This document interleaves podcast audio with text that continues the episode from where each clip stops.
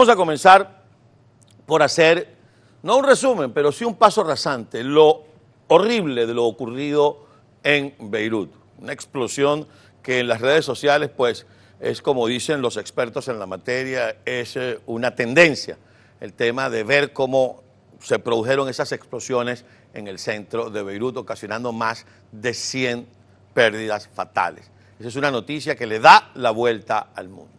Pero también le da la vuelta al continente y a buena parte del mundo, lo veíamos hasta en noticieros británicos, lo ocurrido en Colombia con el presidente Álvaro Uribe Vélez.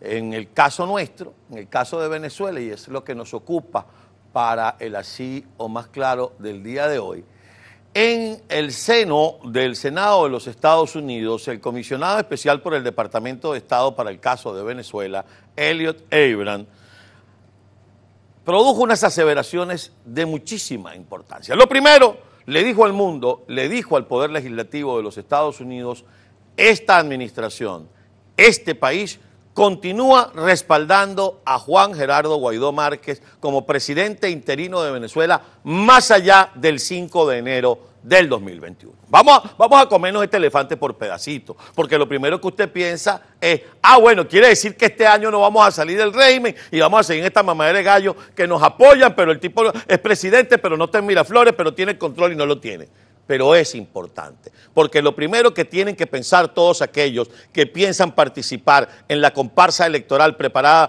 por Nicolás Maduro y su pandilla es que no van a ser reconocidos por nadie. Es decir, lo que viene es oropo y hay que comprarse las alpargatas. Eso es lo primero que tienen que pensar. Pero además, ciertas aseveraciones que tienen que ver con el mundo militar, al que tanto le hablamos, al que tanto sacudimos. Mi hijo, despierta, te toca a ti. No es Mambrú, se fue a la guerra, no es Beto el recluta, no es el sargento García, eres tú.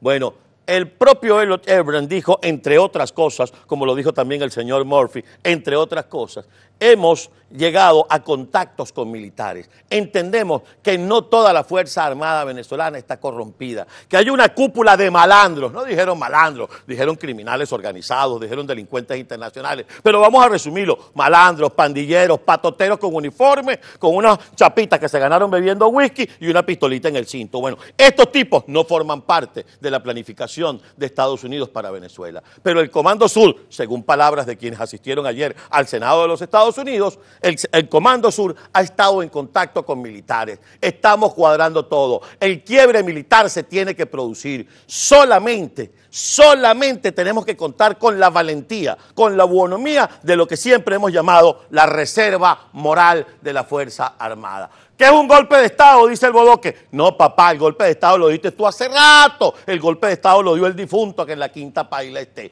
Estamos hablando del el rescate del hilo constitucional. El propio presidente Guaidó acaba de decir, no basta confirmar un papelito en el que decimos que no vamos para la comparsa, hay que movilizar, hay que protestar. Entonces, para luego es tarde, señor presidente, para luego es tarde G4, para luego es tarde Asamblea Nacional. Vamos, eso es a Dios rodando y con el mazo dando aunque el tipo esté enfermo. Así que hay que echarle pichón. No veamos como un asunto aislado a la izquierda latinoamericana con lo que le hicieron al presidente Uribe. Ustedes han visto un tipo que fue presidente de Venezuela, y lo de tipo lo digo con cariño porque respeto y admiro al presidente Uribe, aunque a muchos no les guste lo que yo diga. Un tipo que ha sido dos veces presidente de Colombia, el hombre de la seguridad democrática, el hombre que se le enfrentó a Chávez y se le enfrenta a Maduro. A él lo van a jugar preso. Pero Santrich, ¿dónde estaba? Tranquilo y sin nervios, sentado en el Palacio Legislativo en Colombia y desde ahí, míralo ahí, bien acompañadito, y desde ahí todavía mandaba droga para los Estados Unidos.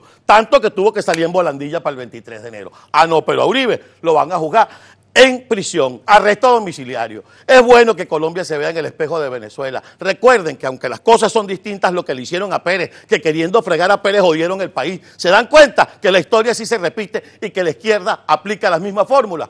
Guillo, que hay mucho pillo, le dije en una oportunidad. ¿Cómo responde el régimen de Nicolás Maduro a las aseveraciones de Elliot Abrams en el Senado de los Estados Unidos?